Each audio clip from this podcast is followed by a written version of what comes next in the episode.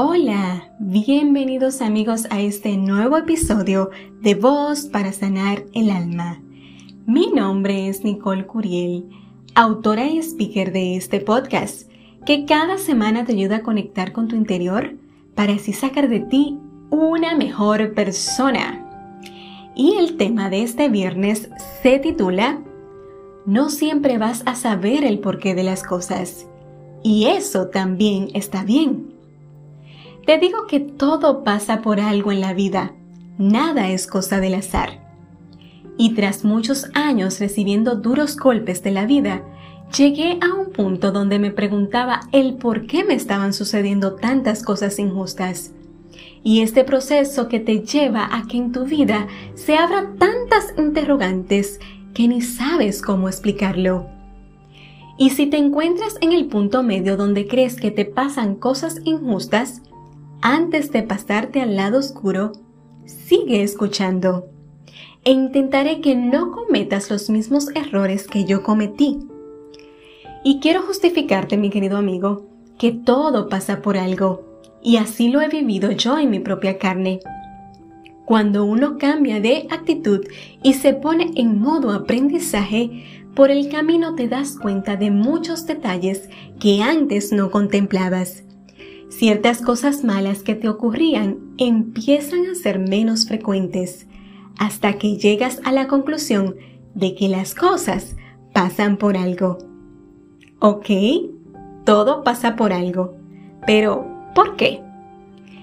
Quiero distinguir dos motivos por los cuales te pueden ocurrir cosas malas. Además, también te diré con qué frecuencia ocurren y el porqué de esa frecuencia. En el fondo, la explicación es sencilla. Luego será cuestión de que uno crea y esté dispuesto a hacer las cosas bien. Vamos con la primera razón, la ignorancia. Sí, querido oyente, esta palabra de la cual has oído tanto hablar. Si no sabes qué es el fuego, tampoco sabrás que si te acercas mucho a él, te quemarás y esto te causará dolor y parece muy evidente y lo es. Cuando te quemas, aprendes muy rápido que no debes tocar el fuego y no lo vuelves a hacer más. Y el problema viene cuando ignoramos multitud de detalles que no son tan evidentes y seguimos quemándonos día tras día sin darnos cuenta. Y aquí tu problema ha sido el punto número 2. Pensamiento correcto y sin darte cuenta, tu mente ha ido alimentando un pensamiento que al final te ha causado sufrimiento. Al no darte cuenta, quiere decir que estás ignorando completamente que este pensamiento es la causa de tu sufrimiento. Y cometes muchísimos errores día tras día, fruto de tu ignorancia. Y todo pasa por algo. Acción, fumar. Consecuencia, enfermedad. Por tanto, no solo debemos centrarnos en dejar de ignorar los errores que cometemos día tras día, sino también dejar de cometer los errores que no ignoramos.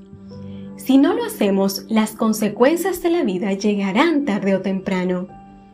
Y los golpes de la vida son señales que nos indican que no estamos haciendo lo correcto.